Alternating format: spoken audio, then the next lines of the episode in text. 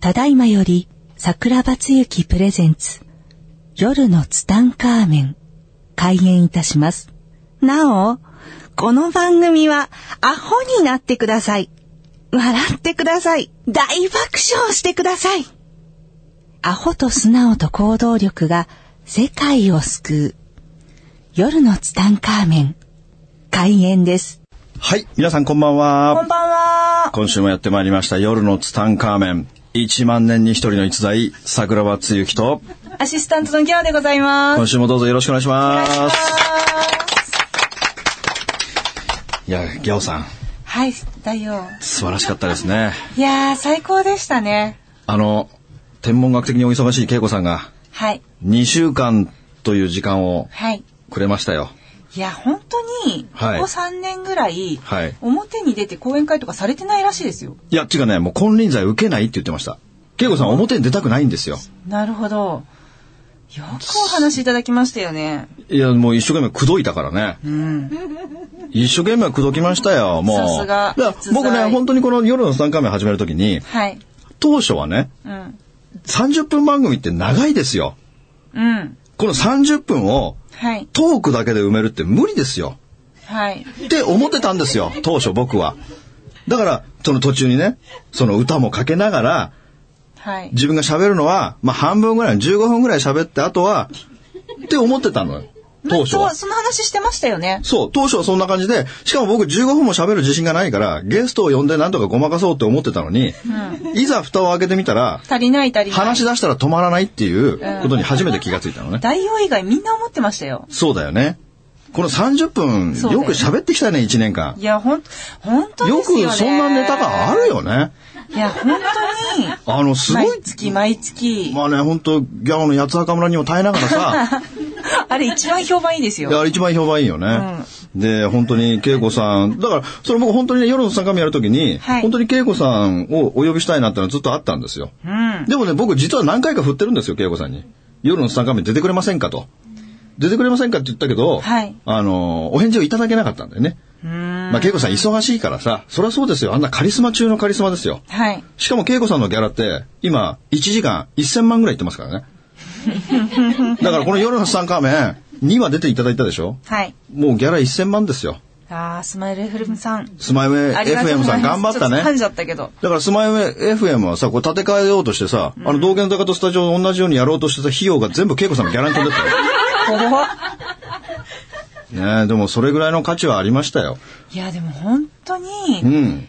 恵子さんいらっしゃるだけで、周りのいや、空気が違うね。違う。全く違いますね本。当に、あ、愛を振りまくっていうのは、ああいうことなんだなと思って。でね、やっぱりね、僕はたくさんのいろんなセレブを見てきてるけども、セレブの、まあ女性の場合ね、セレブの条件っていうのがあって、セレブはね、本当にね、動きがスロセレブは動きがスロー。動きがね、すごくスローですよ。ー。うん。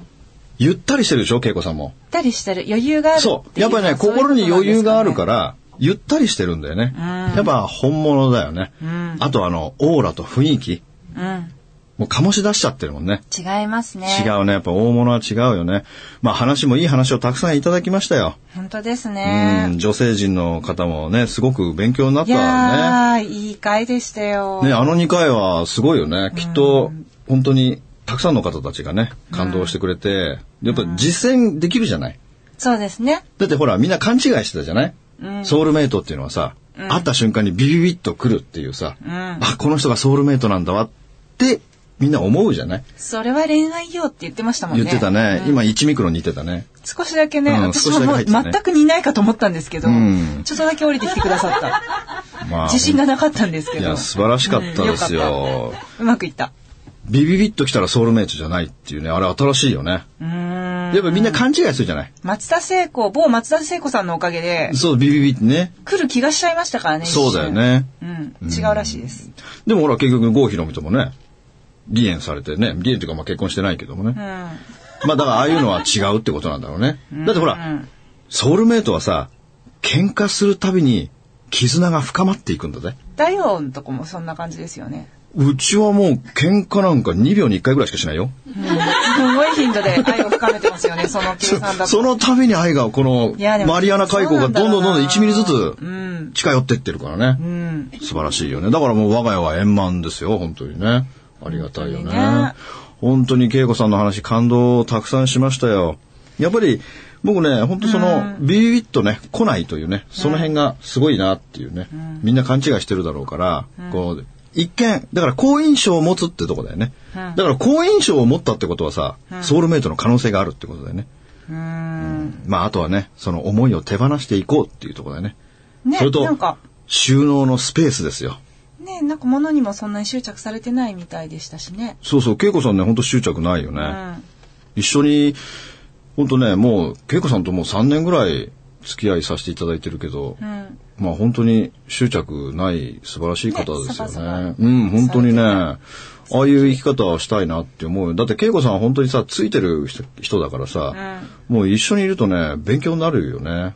いやー、素敵でしうたね。ん。っていうか本当に普段お話を聞けないし、会えないしね。会えないんですよう。ん。会いたくても会えないもんね。表に出ないからね。うん、そどこに行ってもサイン会もないしね。う。ない。ないからね。まあそういう貴重な機会をいただいてね。いやー、幸せでもしう、たね。もう出ることはないって言ってたからね。よ夜ツタもダメでした。夜つたダメって、うん、まあ来年ぐらいまたオファーしてみましょうかね。1年後ぐらい。これ年末たま企には画朝で霞もね。いいわとか言って、ねえ来てくださらないですかね。本当はね。来てくれるといいよね。今日面白かったですよね。うん初、初朝霞。そうそう、朝霞初めて来たっつって初ね。は講師とかね、おっしゃってましたもんね。まあ本当恵子さんのね、皆さん本を絶対に買って読んでいただきたいですね。もう恵子さんの本ね、多分5冊か6冊か7冊ぐらい出てますよね。まあ全部買ってお正月読んでほしいですね。なんか一番新しいのでもいいですね。大丈夫よ、大丈夫よって言ってくださってるみたいで、ねえすごい素敵な本。もう男は追いかけちゃいけないんだよ。準備だよ、準備。女ですって女。うん女性はうん男を待っあ追いかけちゃいけないってことあ、ですそうよいうねこ。とか。準備。すべて準備ですよ。うん。これ準備ってね、英語で言うと、プリパレーションですよ。え もう一回言って。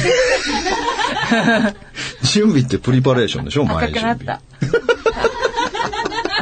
いや違う。あの、まあ、ケイショさんが素敵すぎて、そうだよね私も口も挟めらず、こう、本当だよねふんふん言ってただけなんで、今ちょっと自由にはいはいはいやはいやらせてもらってます。じゃあ今日はね、はい本題に入りましょうかね。はい今日はね、あの、この間ね、すごく面白かったんですよ。あの、鹿児島にね、僕、公演で毎月行かさせていただいておりまして、はいで、そこのね、懇親会でね、すごい面白いこと言われたんですよ。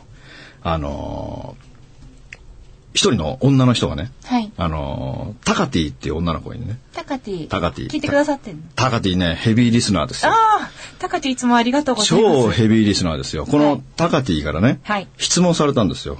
うん。とにかく、うん私ついてないんですけど、うん。私の話を聞いてくださいシリーズですよ。で、話を聞いてみたら、まあついてないんですよ。まあ天文学的についてないんですよね。例えば、例えばクリーニングに出しますよ。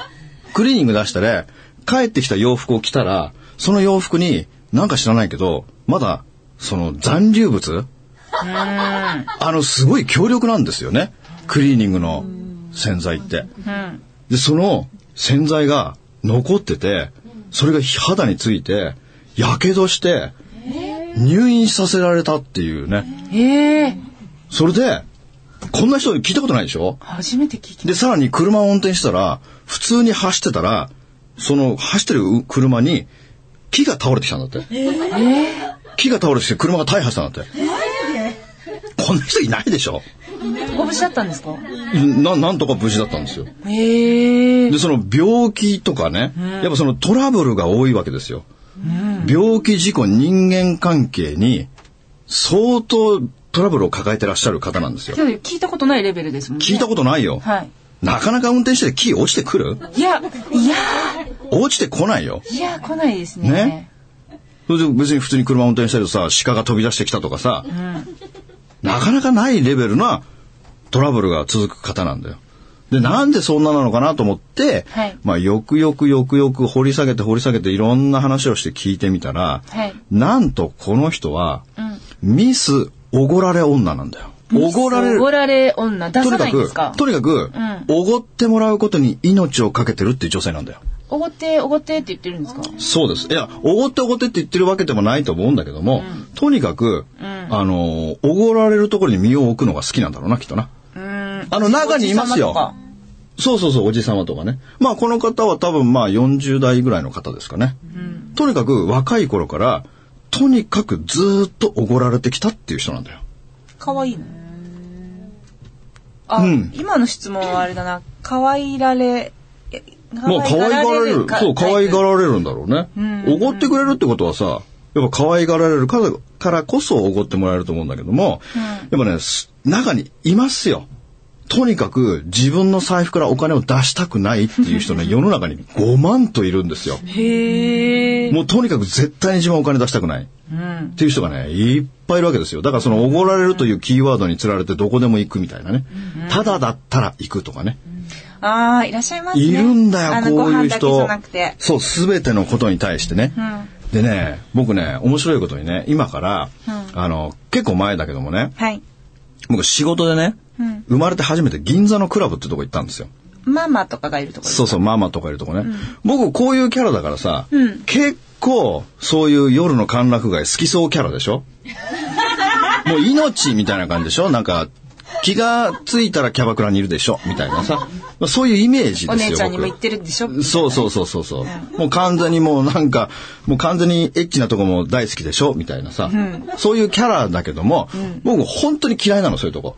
行かないんですよ。あ全く好きじゃない。特にキャバクラとかね、行く人の意味が僕全くわかんないんですよ。自分が喋りたいですもんね。いやいや、それもまたちょっと違うんだけど、いや、だってさ、あの方たちは仕事じゃないですか。うん。仕事の人たちと喋って何が楽しいんですかっていう話でね。だから僕本当本当に行かないんですよ。でも、なんか仕事の関係でさ、なんか行かなきゃいけないとかいう時は、まあいやいや、ついてきますけども、もう基本的に嫌いなの。銀座でどうだったんですかで、それ、それも別に、あれなんですよ。仕事の、んあのー、会議、まあ打ち合わせだね。あ、打ち合わせで使うから、ついてきなさいみたいなパン流れてパターンで、うんまあ、いやいや行きましたよ。うんで、4人ぐらいで行ったんですよ。で、僕はただのお付きなので、ん僕、その、打ち合わせに入る必要性がないんですよ。ああ、なるほど。打ち合わせに主要メンバーではないけど、そう、主要メンバーではない来けど、そさと言われうてしそまっうた。。うん、主要メンバー、まあ主要メンバーって主要メンバーだけども、うちのリーダーが、それについて喋るから、まあ僕は後ろからついてったような感じで、だからその打ち合わせに僕は入らなくていいんですよ。はいだ。から僕だけ3人は3人で奥の VIP ルームで話してるんですよ。だけど僕はあぶれてるんですよ。でもやっぱりあーうん一人一人に女性がつくからさ、んで、し僕の前にも女性が座るわけですよ。うん。座った時に、うん。僕さ、あんまり喋りたくないんですよ。へうんまあ、出たよ、八つ墓 村。大丈まあ、あんまあんまり喋りたくないけどライトも、でも向こうはほ ら、なんかこう、お仕事終わったんですかとかさい、やいや、向こうは仕事だから。そう、向こう営業だからこう営業的に話しかけてくるけども、僕そういうのが本当好きじゃなくて、まあ普通に、ああ、そうなんです仕事終わったんですとか言って、何系のお仕事なんですかとか言われてもさ、いや別に普通に営業職ですみたいな感じでね、あの適当に答えてたんですよ。適当に答えてたら、向こうの人もさ、気まずくなってくるじゃないですか。うん。気まずくなってきて、で、僕も喋ることないから、しょうがないなって思いながら、今度逆に僕は気遣い出してさ、お仕事何してるんですかとか聞く、聞くわけです よ。まあ、9割方分かってるけど聞いてみたんですかいや、ほら、昼の顔とかあるじゃない。ああ、そっか。うん。それで、そんな話を僕が気遣ってさ、どっちが社員だか分かんないような感じでさ、喋、り出した時に、なんでか知らないけど、その子の人生相談が始まったんですよ。なあ。人生相談が始まった時に、もう仕方ないから、まだほら、その、僕のチームの打ち合わせはさまだ続いて、るのまだ1時間ぐらいは続きそうな感じだったから、もう自分もほら、この夜のツタンカーメンみたいな話も別にすんのも嫌だしさ、そうですね。うん。だから、もうしょうがないと思って、で、なんか人生相談されてきたから、でちょっと生年月日教えてよって言ったんですよ。で、生年月日教えて、で、僕はあの、七次元バイオリズムっていう、その人生は9年周期のバイオリズムで回ってるんだっていう、まあ、講演もさせていただいてそうまですすよ。ね。また年末年始ね、たくそうそさうそんう入ってるんで、皆さんチェックしてみてもらえればと。まあ、それで生年月日を聞いてね、こう、運気を割り出してあげたわけですよ。で、あんた今こうでしょ、こうでしょ、こうでしょ、なんて言ったらさ、なんでわかるんですか、すごーいとか言ってるわけですよ。でね、あの、大体ね、まあ、運気が、まあ、その人もすごく悪かった、悪くて、ちょうどその運気もね、悪いところにいたんですよ。で、あの、まあ、すこんな風に今なってるんだよって。でも、それはね、みたいな話をずっとしてたらね、大体、キャバクラのお姉ちゃんとかね、銀座のクラブのお姉ちゃんとかっていうのは、やっぱり物をもらうってことに命をかけてる部分があるんだよね。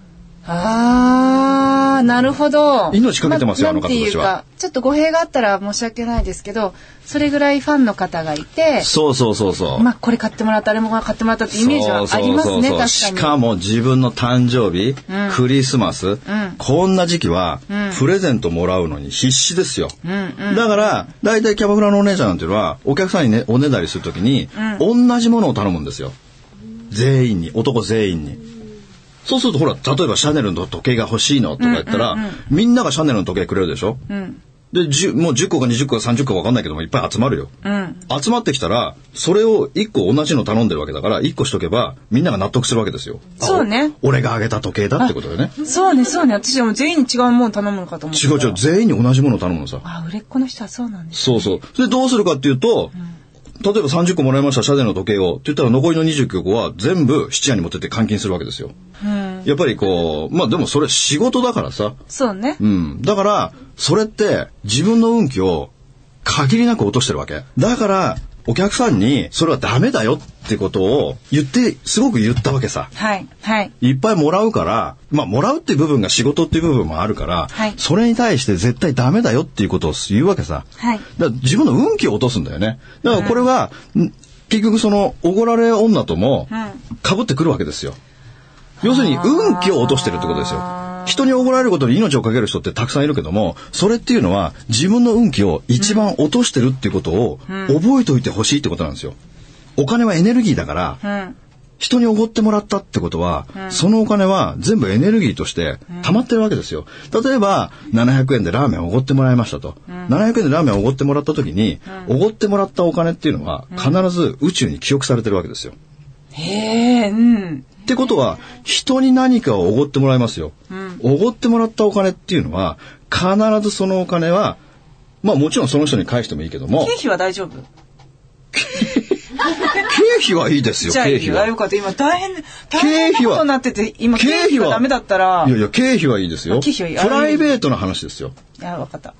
な例えば700円おごってもらった、うんそしたら必ずその700円というのは宇宙に残ってるわけだから、その700円分っていうのは必ずその人に返してもいいし全然関係ない人にも出していかない限り入ってこないっていう宇宙の法則があるんだよ、ほら僕はいつもさギャオにご飯おごるよごちそうさまです。毎日毎日さ朝昼晩おごるけども例え ば例えば今日もねあのカルボナーラおごったよ、うんカルボナーラおごりましたあでり例えば1000円うん。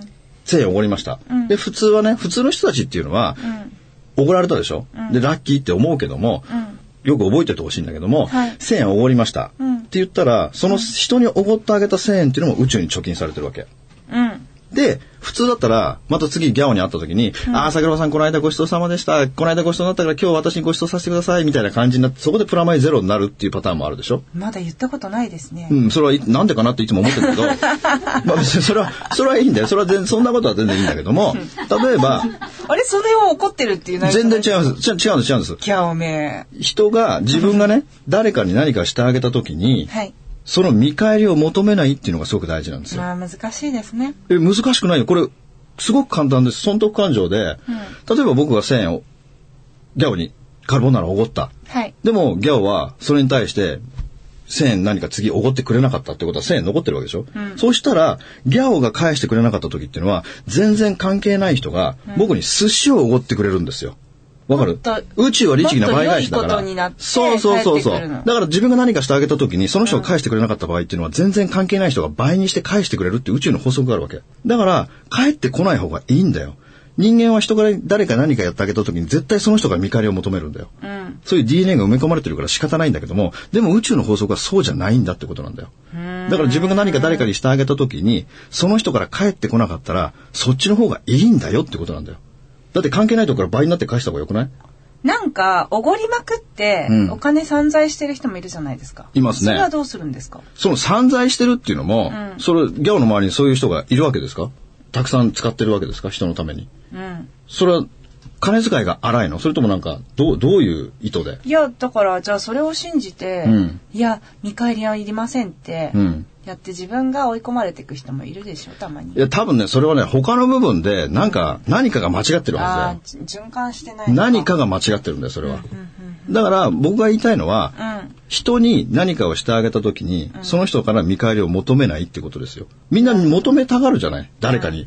例えばさ、自分がさ、誕生日プレゼントで誰かに何かあげた時にさ、自分の誕生日の時に返してきてほしいじゃないですか。まあ、ありますこねういうの結構覚えてるんですよ。私はあげたのにあの人はくれなかった、みたいな、あるんですよ。やばい、もらってばっかりだ。いや、すいいんですよ。でもそれっていうのも全部他の人に回していかなきゃダメなんだよね。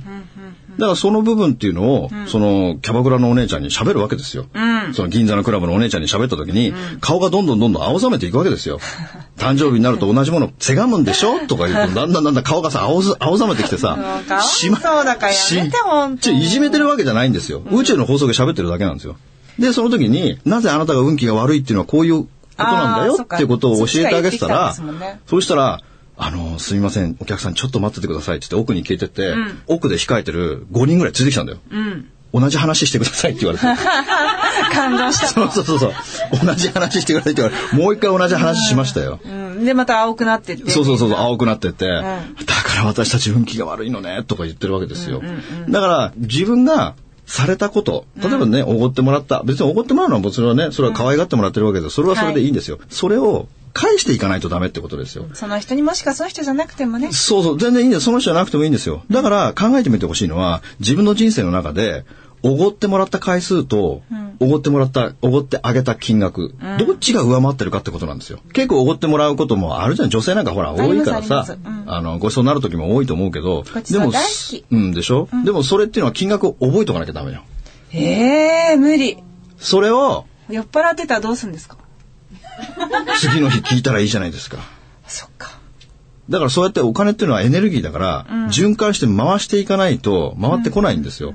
だから、おごってもらうことばっかり考えるとか、そのお金の入り口ばっかり考えるでしょ、みんなね。でもお金は出口だから、お金ってさ、どれだけ美しく旅立たせてあげるのかっていう部分にフォーカスして考えると、お金っていうのはどんどんどんどん回ってくるんだよね。だからそのおごらってもらってるばっかりの人も、まあ同じ話をしましたよ。で結局自分がおごってもらってばっかりでしょ。おごってもらってばっかりで自分の財布からお金を出すのが好きじゃないわけですよ。うん。だから運気を落としてるっていう話を、まあしてあげたんだよね。まあそしたら、驚きながらね、まあ納得してくれたんで、やっぱお金はエネルギーだから、どうやってお金をその使っていくのかっていう部分ね。やっぱおごってもらったらおごってもらったり、それはそれでいいけども、やっぱそのおごってもらった部分のエネルギーっていうのは必ず他に流していくっていうことでね。おごられっぱなしにしておくと、どんどんどんどん運気が落ちていくっていうことなんでね。うーん。だからその人の場合なんか如実でしょうもん。ね、うんいや、そんなこと起きるんですかっていうレベルまで、そう、なかなかないんだよ。続けてしまったうんですねん、そういうことはないんだけども、でもやっぱりそのお金エネルギーだから人に怒られてばっかりっていうのは、本当良くないんだよね。だからその部分で、相殺させられるんだよ。だからそれが臨時出費ってやつなんでね。だから臨時出費っていうのはみんな相殺ですよ。あ、車の代金とかそう、全部相殺です随よ。分大きくきましたね、でも。宇宙は律儀な倍返しだからね。怖っ。おごってもらってる金額と、うん。自分がおごってあげた金額どっちが上回ってるんだろうっていう大体ついてない人はおご、ってもらうとかねお金自分のお金出すのが嫌いですよまあおごってあげるだけのプレゼントあげるとかね、うん。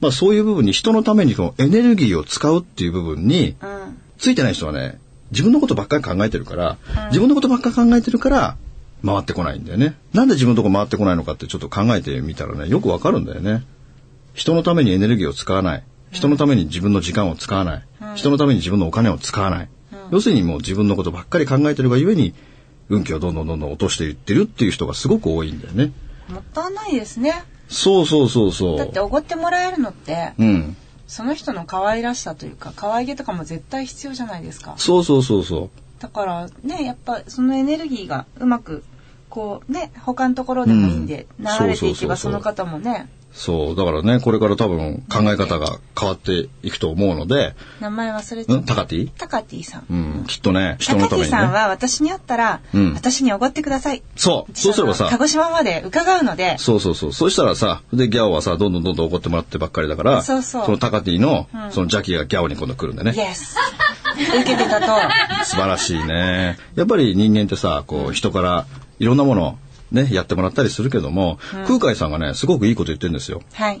人に受けた情けは石に刻め人にかけた情けは川に捨てろっていうふうに言うんだよねだから人に何かやってあげてもみんなねやっぱりどうしても見返りを求めるんだよねで、この見返りって部分をね、もうやめた方がいいんだよね。だって、その人から帰ってきたら、一緒だよ。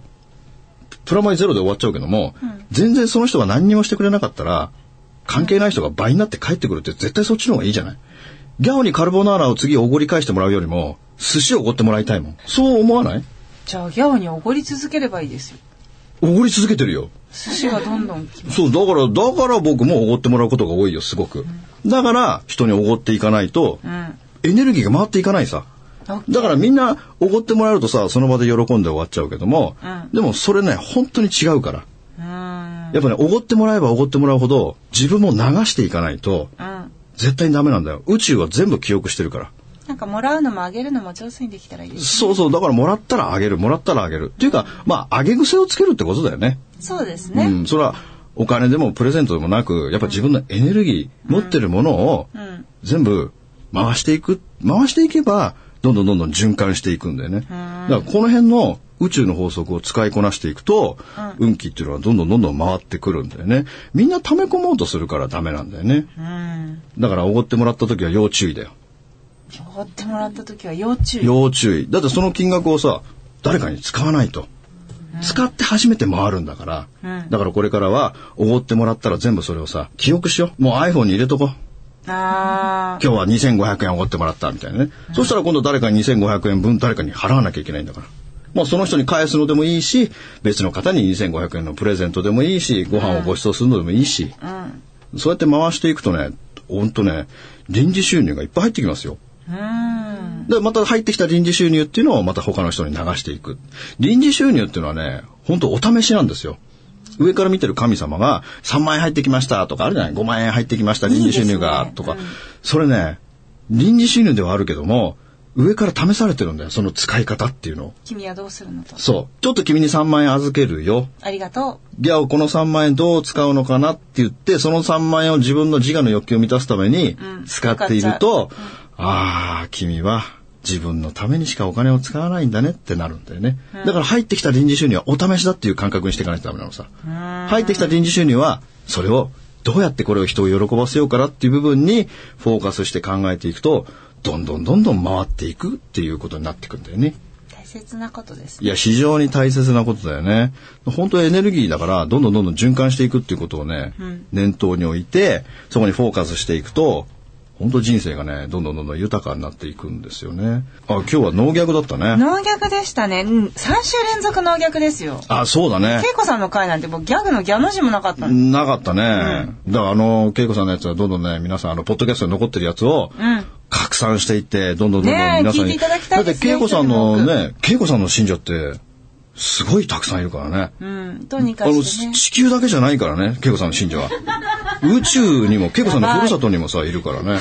何百億人っていう恵子さんの信者が、はい皆さんが聞いてほしいよね。そうですねはい。というわけでね、いやー今週も、はいあっという間に終わってきましたね。 2015年ももう少しですがあ、もう少しだね。今のお話でねお返ししてるの忘れてなっていう人お手紙でもいいからねそうだねそうだよ。うん今年に、感謝の気持ちをそうそう伝えてほしいですね今年におごってもらった分、皆さん計算してうん、おごった分と計算して、全然少なかったら、今年のうちに生産した方がいいね。ないいですねうんまあなんかね家族にでもいいしそうそのお世話になった人方もいいし目上の方だったらお礼のお手紙してそうそうそうで自分のね後輩とかにおごっていただいてもいいしそう、その辺のなんか1000円2000円のでごまかすんじゃなくてさ は、なんかトラヤの羊羹でも買っていきたいもんだよ ね。本当ですねはい。というわけでね、今週も終わりたいと思います。また来週、またバイ来週バあイり。がとうございますこの番組の提供は、自由が丘パワーストーン天然石、アメリの提供でお送りしました。